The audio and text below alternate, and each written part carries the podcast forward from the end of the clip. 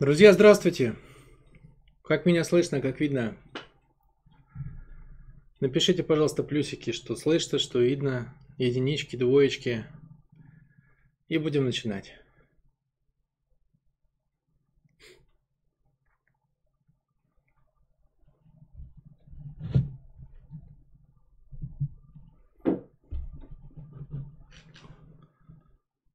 Ожидаю обратной связи от вас. Все есть, да? Нормально, все слышно, все видно. Ну чего, тогда не будем не будем тянуть кота за известное место. Погнали. Приветствую всех на подведении итогов 2022 года. Непростого, эпохального, феноменального. Кратенько сначала расскажу вам, что нас ждет на сегодняшнем мероприятии.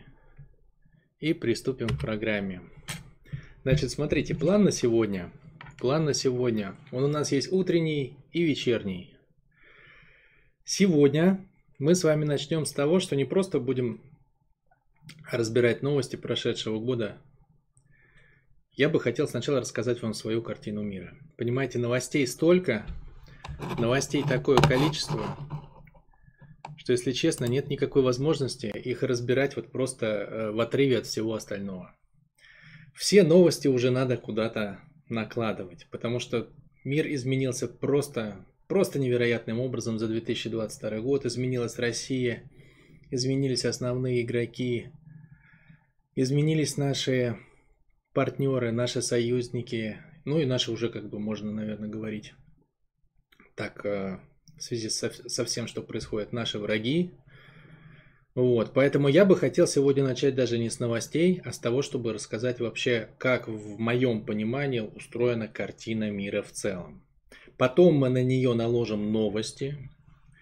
Потом у нас с вами будет процедура гадания, такая как бы, ну немножечко, без кофе, без костей, без всего, но все-таки нам Ротшильды подкинули очередную свою картиночку, с рождественской елочкой. Обязательно на нее посмотрим, немножко помедитируем. Ну и в конце а, я, как обычно, расскажу свои выводы. Это то, что нас а, ожидает сегодня утром. И еще напомню, что у нас есть с вами вечерняя программа для тех, кто записался. Вечером у нас начинается новый тренинг в универсуме, тренинг принятия.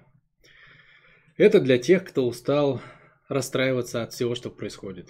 Для тех, кто устал от постоянных тяжелых и сложных новостей, и тем, кому хочется обрести наконец-то некоторый внутренний стержень спокойствия внутри. Если кто-то не знал, если кто-то забыл, можно еще записаться на всю эту историю. Ссылочки э, техподдержка может скинуть прямо сейчас, и мы еще обязательно их повторим в конце нашего мероприятия. Значит, для старта для старта, друзья мои, напомню вам, что я не политик, я не маркетолог, я не историк. Я занимаюсь психологией, профессионально занимаюсь психологией 10 лет. У меня два высших образования, высшее экономическое, высшее психологическое. Вот, но а, так как я последние 10 лет занимаюсь устройством, устройством человека, устройством мира, да, то я смотрю на политику именно с точки зрения этого. То есть я всегда рассматриваю мир как единый организм, Землю как единый организм и пытаюсь э, увидеть какие-то аналогии. Да? То есть, если так представить, что мы, все страны, живут в одной большой коммунальной квартире. Вот как это все работает? Ведь они же взаимодействуют, общаются, коммуницируют как люди, да? Для меня это очень интересно. Для меня это как сожительство людей. Вот реально огромная коммунальная квартира. Вот что там происходит? Вот примерно так я смотрю на политику. Кто раньше встал, кто чьи тапки одел, кто первый занял ванную комнату, кто на кухне первый там занял все комфорки, вот я не знаю, кто жил, может быть, когда-то в коммунальной квартире, там очень много вот этих вот историй. Из далекого-далекого детства я их еще помню. Вот эта модель на самом деле работает для международного сообщества в полной мере. А, я, естественно, не претендую на то, что мои выводы это истина. Это мое мнение. Но, как бы, как показала практика, это мнение может быть довольно, э, довольно эффективным. Я много выкладывал роликов, ну не, не очень много, но сколько-то у нас есть на ютубе, на канале Универсум на тему политики. И вот как, э, как ни странно, они в основном все попали. Да? Например, три года назад я выложил ролик при избрании э, Владимира Зеленского, где э, выразил свое мнение, что при нем, скорее всего, на Украине будут происходить какие-то события, в результате которых она будет делиться на части. И, собственно, этот процесс мы наблюдаем воочию в 2022 году. Вот, хотя на тот момент я огреб большое количество комментариев на тему своих интеллектуальных способностей, но тем не менее, тем не менее, да, это было сложно, может быть, как-то представить тогда, но вот сегодня это уже наши реалии. Значит, я на эту тему сразу говорю, тема очень острая, острая для меня, а, у меня у самого ветвь, одна ветвь, да, у меня один дед э, с Украины, вот, э, и так, наверное, у большинства людей в России есть какие-то родственники, знакомые на Украине. Поэтому я сразу оговорюсь, что я считаю народы России и Украины единым народом, одним народом, а текущий политический режим на Украине я считаю внешним управлением, поставленным нашими оппонентами, нашим, так сказать, коллективным врагом. Вот, вот с этой позиции а, я рассматриваю на данный момент всю историю. Может быть, если кому-то это не очень хорошо ложится, ну, я так на всякий случай просто сразу предупреждаю, в каком ключе, в каком ключе как бы я смотрю на этот вопрос. Я, естественно, подразумеваю, что вы можете со мной согласиться, не согласиться, там, разделять мою точку зрения частично или полностью, или вообще не разделять. Это все окей, да? На этом мероприятии я рассказываю свое. Значит, какую полезность вы могли, могли бы извлечь из этого мероприятия, друзья мои? А, не решение точно. Не решение. Да? То есть здесь прежде всего прорисовка карты. Карты вообще, что происходит. Что происходит в мире, куда все идет, что произошло. Может быть, не все следят за новостями. Может быть, у кого-то какие-то акценты. Я хочу вам набросать вообще в общем виде. В самом таком как бы а, глобальном. Что происходило долгое время до этого и что произошло за 2022 год. Так как всего очень много, то это будет очень обобщенно. Ну, самое-самое, вот главное, буквально прыг, прыг, прыг, прыг, чтобы мы с вами, как кузнечики, пропрыгали всю эту историю. Чем может помочь карта? Вот карта уже помогает принимать решения. Если мы как бы видим карту, то каждый уже сам в зависимости от своих целей может принимать какие-то решения. Вот такая история, вот такое мое вам предложение на эту тему. Как вы готовы вообще ко всему этому? Как у вас настрой? 25 декабря, католическое Рождество, в России просто воскресенье.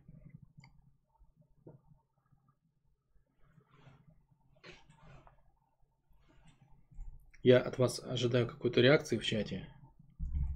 Мне интересно, как у вас утреннее воскресное настроение. Готовы ли вы к погружению в такую историю? Ну и готовы ли вы послушать, так скажем, более, более основательно?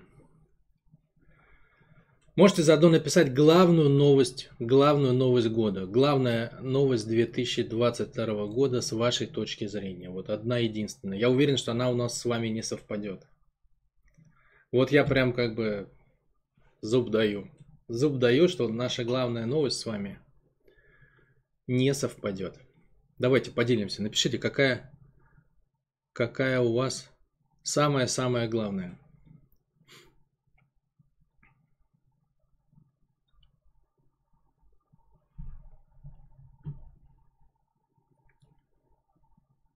Специальная военная операция. Так.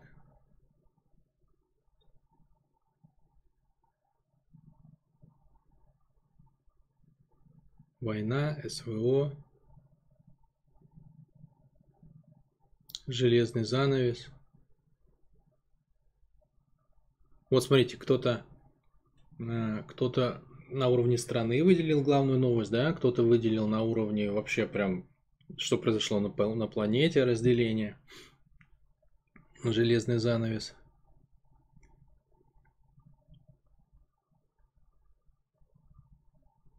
Взрыв Северного потока. Ну вот у меня, смотрите, я с вами поделюсь, как мне кажется, какая новость главная. Мне кажется, главная новость в том, что Вселенная изменила правила игры. Понимаете, раньше был тарифный план, о котором я говорил в прошлом году. Еще в прошлом году, да, еще в прошлом году на подведении итогов 2021 года я рассказывал три стратегии поведения человека. Там, если, если кто был, может быть, помните, осознанный гражданин, активный осознанный гражданин, и был еще такой вариант «Моя хата с краю». Я говорил, что этот, э, этот тарифный план, он, он очень опасный. Он очень опасный. Так вот, с 2022 года, друзья мои, э, тарифный план «Моя хата с краю» отменен. То есть с этого года изменения в мире касаются всех. Вот всех, понимаете, вот просто всех. У всех есть знакомые уже, которые так или иначе коснулись специальной военной операции, у кого-то пострадал бизнес, кто-то эмигрировал, у кого-то друзья прячутся, кто-то мечется, у кого-то это касается детей, у кого-то это касается родителей, ну, таких, конечно, с нами сейчас еще нет на эфире, но тем не менее, вот сейчас как бы бомбануло таким образом, что изменения теперь касаются всех. И вот эта история, которую я годами транслирую, что, ребята, нельзя жить, ну нельзя жить в мире, не понимая, что в нем происходит, ну это неправильно. Есть такое, кстати, слово, сегодня это медицинский диагноз, идиот, да, но вообще вот просто откуда это слово пришло? Это слово пришло из Древней Греции, оно означало человека, который не интересуется жизнью общества, в котором он живет. Почему? Потому что это влияет на нас всегда. Так вот, сегодня мы можем уже совершенно точно сказать, что, наверное, мало найдется людей, ну, в России-то уж точно, ну, наверное, может быть, уже и не найдется, которых изменения не коснулись вообще никак. Цены подскочили, военная операция всех коснулась так или иначе. Кого-то еще коснется, тоже будь здоров. А, железный занавес, поездки, путешествия, многие товары. Короче, Сами знаете. И это главная новость. Друзья мои, правила игры, правила проживания в коммунальной квартире э, планета Земля, они изменились. Новый тарифный план танцуют все. Все. Вот теперь танцуют все. Вот все, кто здесь проживает, все будут танцевать. Вот такая у меня главная новость для вас. Значит, э, это краткое напоминание, где мы сейчас. Мы начинаем с вами с картины мира. Я буду к вам иногда обращаться, вы со мной общаетесь. Ну, если у вас какие-то вопросы возникают, вы можете писать. Я так посматриваю, регулярно отвлекаюсь на них. Но не обещаю, что я на все буду в режиме онлайн отвечать. Может быть, на что-то раньше, на что-то позже. Значит, я бы хотел начать с противоречия с противоречия. Вот я думал вообще, как бы, как схватиться за эту ситуацию. Потому что я со многими людьми разговариваю на тему того, что происходит. У меня есть чат Universum Common Sense News. Э, новости здравого смысла Universum. Э, в Telegram, где мы регулярно дискутируем на всевозможные политические темы. Вот. И в личных беседах я все время думаю, как вот, когда особенно я слышу точку зрения, что там что-то начала Украина или что-то нач- начала Россия. Я все думаю, как же показать, вот, ну, ну, что так нельзя думать. Вот, ну, нельзя думать, что, например, какая-то страна что-то начала. Потому что это, ну, как бы, это глобальный процесс. И вот я придумал такую историю. Я бы хотел с нее начать как раз. А, я бы хотел начать с противоречия. Вот посмотрите на главное противоречие. До начала специальной военной операции Основным требованием России было что?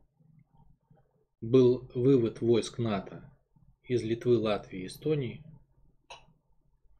И было требование, чтобы Украина и Грузия не входили в НАТО. Вдумайтесь в это. Вот и все, понимаете?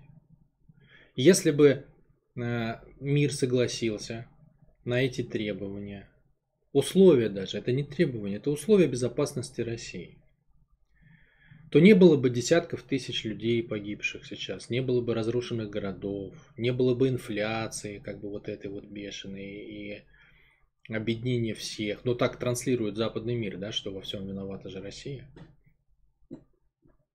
Не было бы раскола мира на два лагеря. Не было бы разрушения экономики Европы вот такого, не было бы массовой русофобии, изоляции России, запрета Достоевского и, и отказа танцевать русский балет или пере, переименования русского балета, балета в украинский. Вот. вот всего бы этого не было. Да? Если бы вот такие простые вещи произошли, вот так если вдуматься, ну ерунда же вообще. Ну понятно же, что Россия не собирается э, нападать на Литву, Латвию, Эстонию, ну и не собиралась. И вообще никогда как бы не планировала таких историй. То есть такой реальной угрозы, ну вряд ли ведь кто-то рассматривал, что раз Россия напала на Эстонию. Маловероятно. И всего-то навсего не, не вхождение э, Грузии и Украины э, в НАТО. Ну окей, ну, ну там жили бы они без НАТО, без, без, без баз НАТО. Была бы нейтральная территория между Западом и Россией. Ну, она бы все равно была не нейтральная, ну плюс-минус была бы не, э, по вооружениям хотя бы нейтральной. Не такие страшные требования. Я вот хочу обратить на ваше внимание, что то, что сейчас происходит, все валится, там все воюют, друг друга ненавидят. Ну, просто какой-то ужас. Вот всего бы этого не было, если бы просто из трех стран ушли войска, и две бы страны пообещали бы не вступать в НАТО, и мы бы получили бы эти гарантии. И вот это противоречие, понимаете? То есть требования вот такие, а последствия вот такие, и все на это согласны. Вот именно через это противоречие вы можете развернуть ситуацию, которая сегодня происходит. Как же так получилось, что вот такой маленький, вот какой-то мизер вообще ничтожный. Но весь мир встал и цивилизованный, конечно, цивилизованный мир, вот там, где это вот все процветает, там, где однополые браки, там, и, и вот это вот весь цивилизованный мир поднялся и сказал, ни в коем случае. Мы лучше будем убивать 10, десятки тысяч людей, там мы будем из пушек стрелять, и бомбы бросать, и мы будем коалицию создавать, и оружием накачивать, и будет там и инфляция, объединение, и все. Вот лучше все вот это, чем мы пообещаем, что Украина с Грузией в НАТО не вступит. Вот противоречие базовое. И у него есть только одно решение, с моей точки зрения. Вот все, что сейчас происходит, дело совершенно не в том, что Украина там что-то не поделила с Россией, Россия на кого-то напала и так далее. Все этого хотели, друзья мои. Вот это очень важно понимать. То, как это представлено, то есть фантик, в который это завернуто, там, что Россия с Украиной что-то там не поделили, или агрессия России, или как э, описывает это Россия, что Украина бы напала – ну, там во всем этом есть крупицы какие-то, да, крупицы зерен, зерна истины и, ну, и, и мусор, да, есть в каждом из этих посылов. Но глобально, глобально, дело вообще не в этом. Дело не в России и дело не в Украине. Дело в том, что все, вот понимаете, все основные игроки реально этого хотели. Поэтому я бы хотел вам рассказать прежде всего вообще о самих игроках. Вот мою точку зрения на эту тему.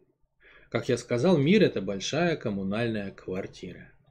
Огромная такая. У нас тут, ну сколько стран у нас? Стран, наверное, 200, 230, 250, что-то в этом роде, да, отдельных стран. Ну это как бы вот если представить коммунальную квартиру, там все распиханы по разным комнатам. Вот у нас есть там условно 250 комнат, 250 семей, можно так сказать. Но реальную мировую ситуацию, с моей точки зрения, делают 6 проектов. 6 проектов. Это условно 6 проектов.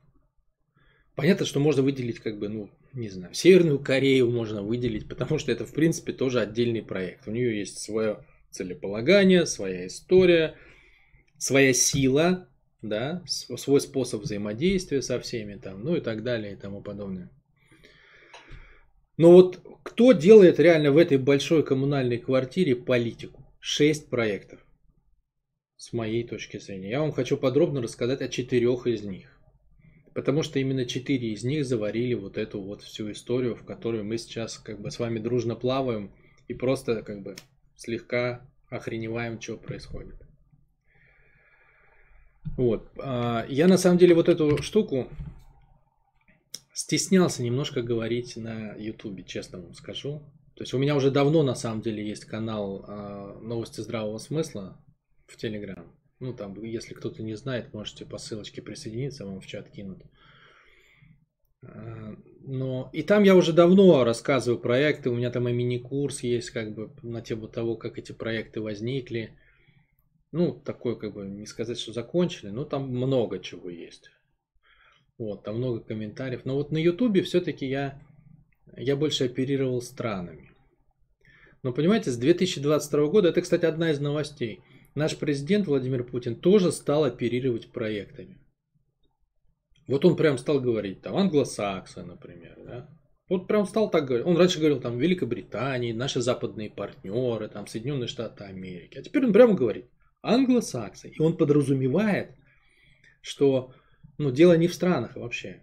Вот если вы сейчас видите эксперта, который мыслит странами отдельными, там, Соединенные Штаты Америки, Франция, там, я не знаю, Германия, это очень устаревшая история уже очень устаревшая. Потому что, конечно, в любое сообщество, вот если вы увидите какое-то большое количество людей, вот армию возьмете, да, там поставите армию России, там миллион человек, ну там условно, они же не равны, да, то есть там есть э, рядовой состав, да, там есть младший офицерский состав, старший офицерский состав, есть генерал, там есть структура. И по факту с этого миллиона, условно говоря, решают-то единицы. Да? Решают единицы. Хотя как бы внешне их в ряд поставить просто все люди в разных формах.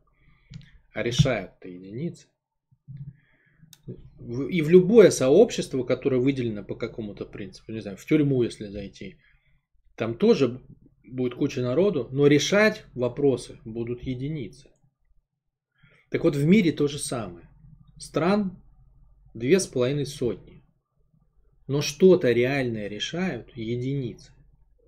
И раньше это называлось теорией заговора. Но с 2022 года уже сам президент, видимо, устав как бы от, от постоянного вот этого кривляния, в которое нас втянули, он уже стал оперировать проектами.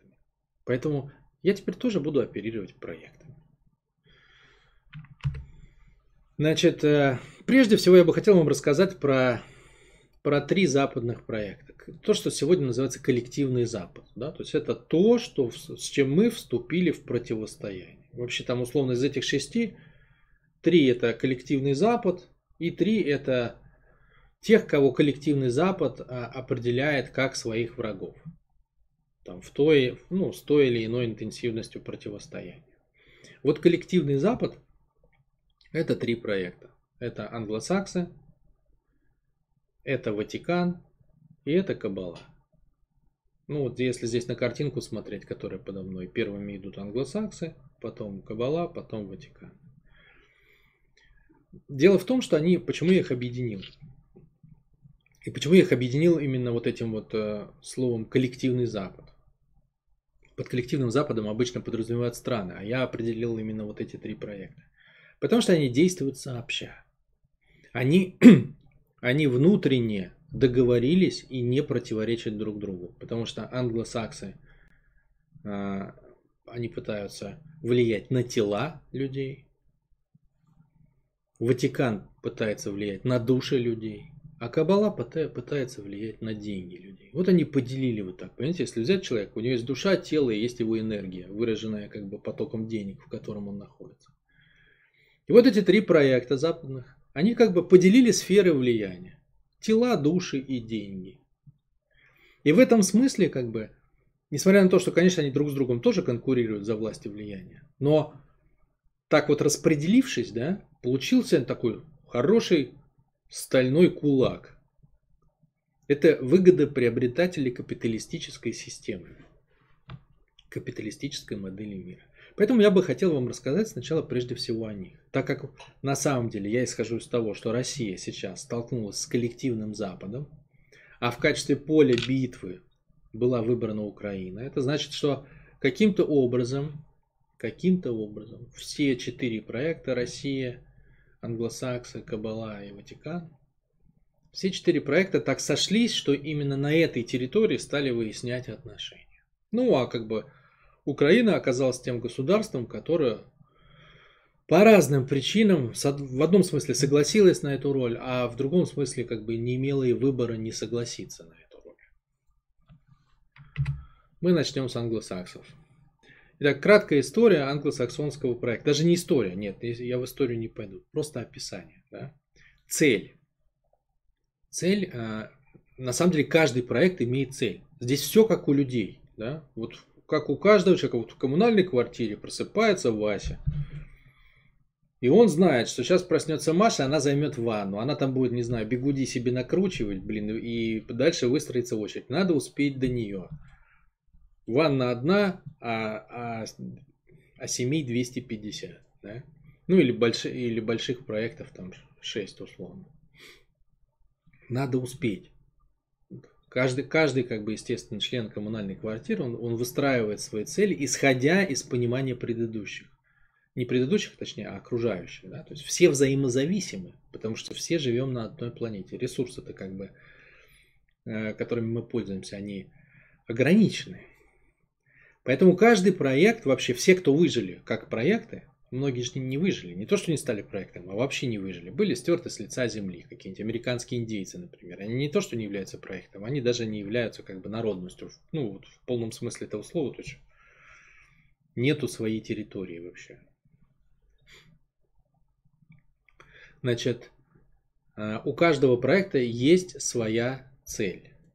Цель англосаксонского проекта. Ну, центр, понятного дела, понятное дело, англосаксонского проекта – это Великобритания и Соединенные Штаты Америки.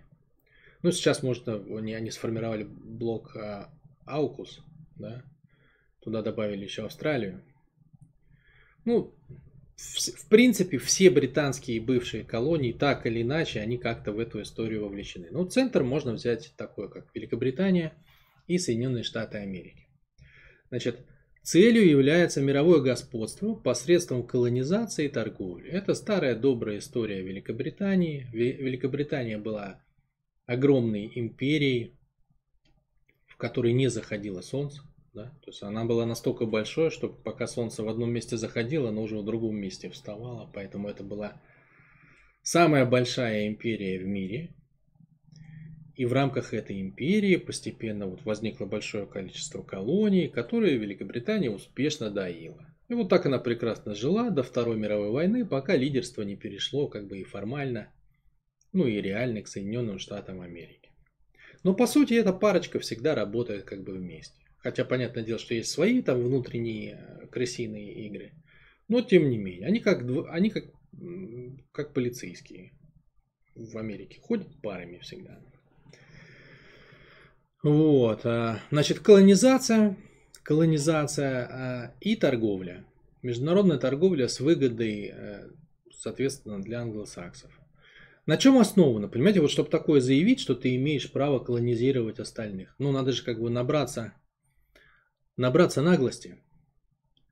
Откуда вообще основание? Вот вообще с чего, с чего одна народность решила заявить это? У них есть основание. Есть такой известный всем ученый Чарльз Дарвин, да, и он написал свой труд, который все знают как э, э, теория эволюции, да, я не помню, как он называется, там по, о, о происхождении, по-моему, видов, да, о естественном происхождении видов, вот, но там еще есть вторая часть названия э, и о сохранении благоприятных рас, о сохранении благоприятных рас, то есть есть расы, которые от природы э, ну им как бы Господь им благо, благоприятствует. То есть он наделил их свойствами, эти расы, с точки зрения Дарвина. Да? Вообще вся вот эта история про животную эволюцию, она на самом деле была написана не для того, чтобы мы биологию в школе изучали и поняли, как птички отличаются одни от других. Вообще не, не про это. же было обоснование того, что Британия имеет право на свой колониальный опыт. Это же надо было как-то объяснить людям, почему мы приезжаем – и стираем с лица земли целые народности. Травим наркотиками там китайцев, например, и убиваем их просто сотнями, тысячами, миллионами. Там. Отстреливаем всех буйволов в Америке, чтобы индейцы дохли с голоду.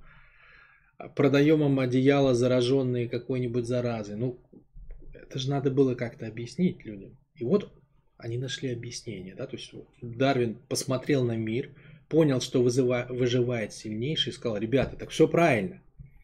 Все нормально, короче, расслабьтесь. Мы не делаем ничего плохого.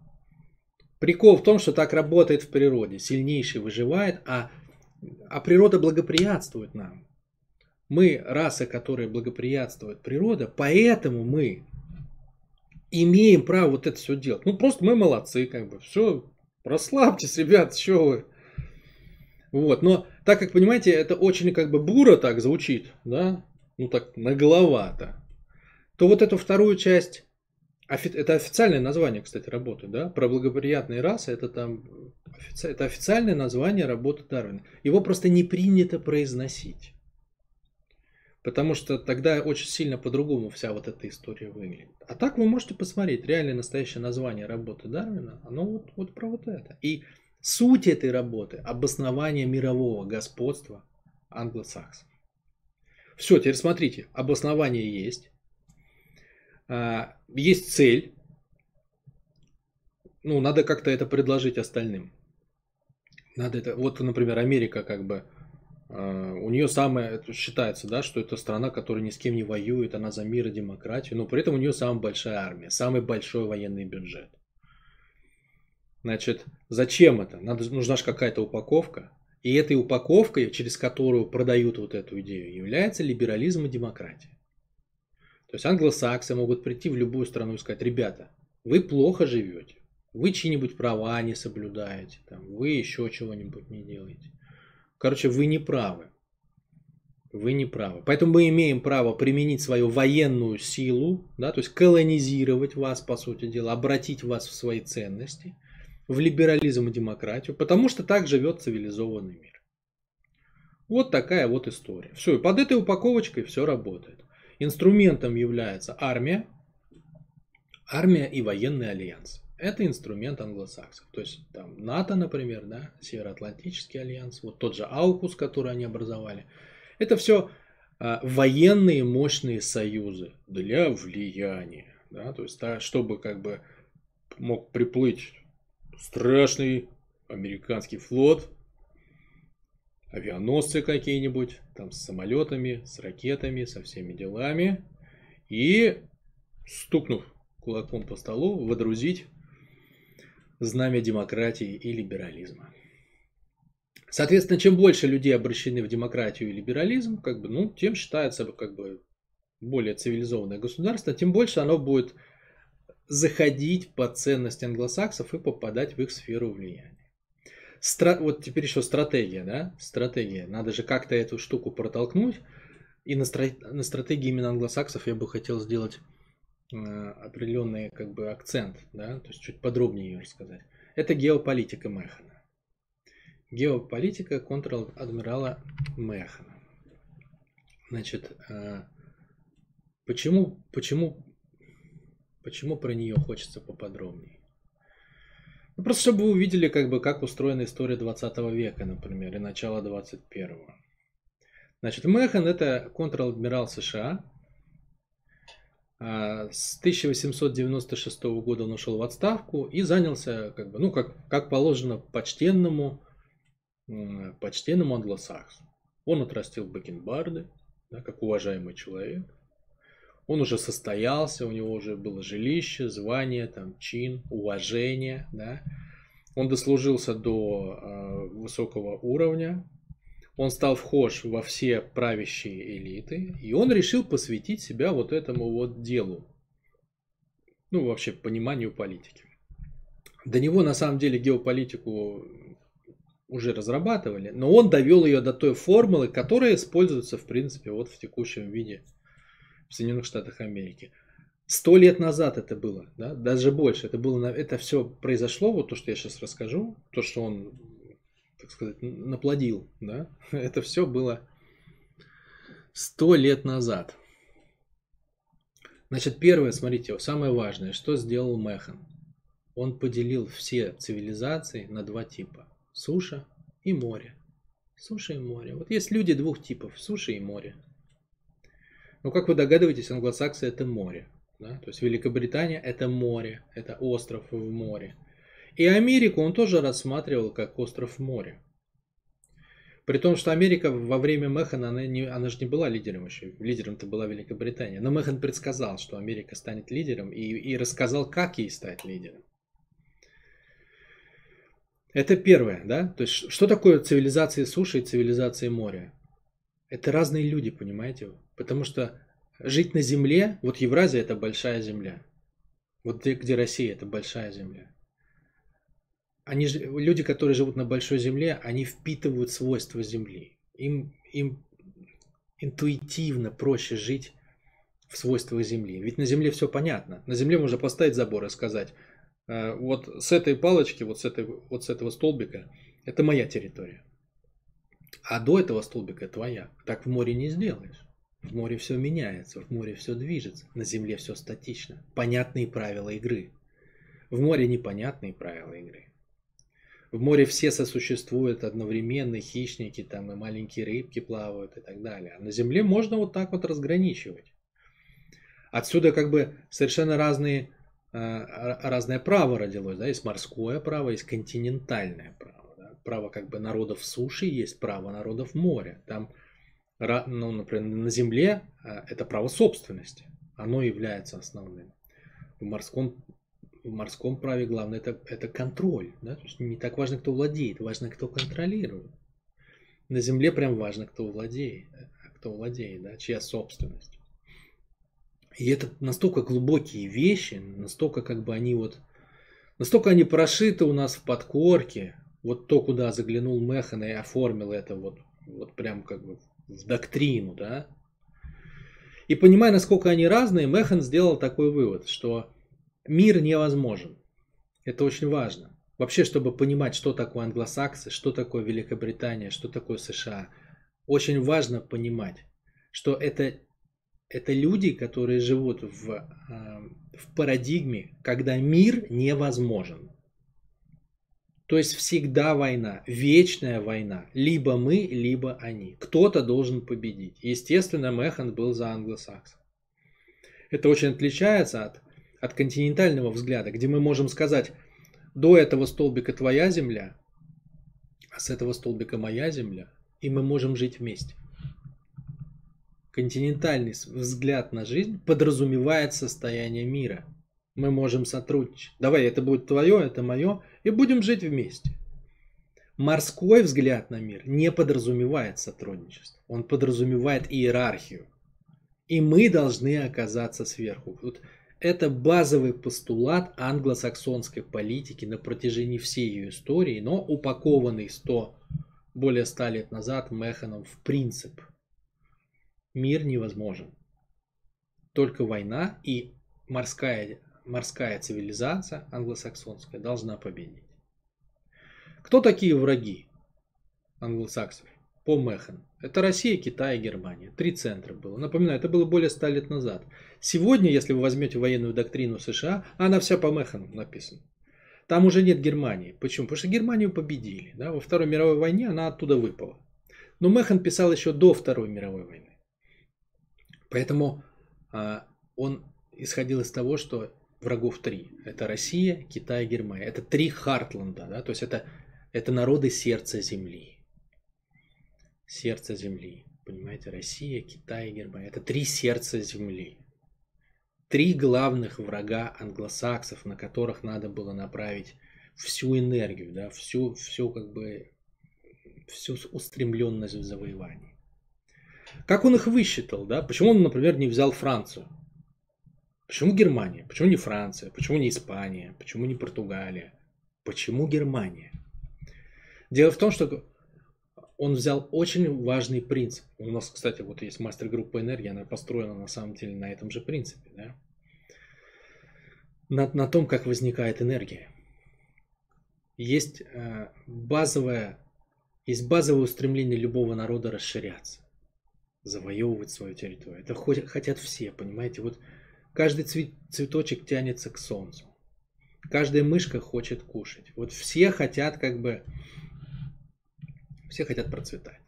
А людям, чтобы процветать, надо еще расширяться, развиваться постоянно. Они не просто тянутся к солнцу, они еще хотят как бы расти. Человек развивающееся существо, в отличие от животных. И у любой страны, которая, которая граничит с морем, та же Франция, та же Англия, та же Испания, та же Португалия, она может поехать, да, она может поехать через море в другие места и расширяться там. А Германия зажата со всех сторон. А Германия зажата со всех сторон другими странами. Нету выхода. Ну, вот нормального такого вот, чтобы раз ты там всех оплыл и нашел себе колонии, нет такого. Поэтому Германия исторически была обижена колониями. И поэтому у нее единственный способ расширяться только за счет соседей. Понимаете? Вот Франция может уехать э, куда-нибудь и расширяться, там, наплодить себе, как она наплодила, колонии в Африке. Алжир забрать там. Марокко какой-нибудь. А Германия все время не поспевает, у нее хуже с морем. Поэтому она а, как бы это создает постоянную напряженность на европейском континенте. Потому что Германия хочет расшириться, но она сдавлена соседями. Поэтому она обречена на войны. Ее сердце стучит, она в парадигме Земли живет. А остальные все могут спокойно как бы болтаться. Ну, они-то полуморские, полуземные, там, то там, то сям, как бы они сильно помягче, погибче. А Россия с Китаем это вообще как бы это огромные территории. То есть, ну, они свой сок и свою силу просто черпают из земли. Хотя у них там с, с, с морем может быть и получше в чем-то. Но тут уже сами свойства другие. Поэтому три сердца земли. Россия, Китай, Германия. Исконные враги англосаксонской морской цивилизации. Причем в парадигме англосаксов мир невозможен. Только убить или, или поработить. Все, вот это база, это основа. Ну, соответственно, из этого развивается вся логика геополитики Механ, на которой построена политика англосаксов. Весь 20 век и, и 21 век. Владение морем решает дело, поэтому если вы посмотрите на Америку, главное это флот, и он у нее есть. И самая большая армия в мире. Флот основа силы, поэтому знаменитые американские авианосцы, они вот э, исторические, до, до появления наших цирконов, цирконов российских, они считались непобедимой основой э, силы англосаксов. Как, как надо работать? Там же прям инструкции у Механа есть. Вот это все написано больше ста лет назад. Понимаете, вы сейчас будете смотреть на Англию, на Америку, вы увидите, что все как все попунктно буквально исполняется. Но написано это все более ста лет назад. Нужно разделить три сердца. Нужно отделить Россию от Германии. Для этого нужно создать прослойку государств, враждебных, да, враждебных для России, между Россией и Германией. Они есть, это прибалтические государства и та же самая Украина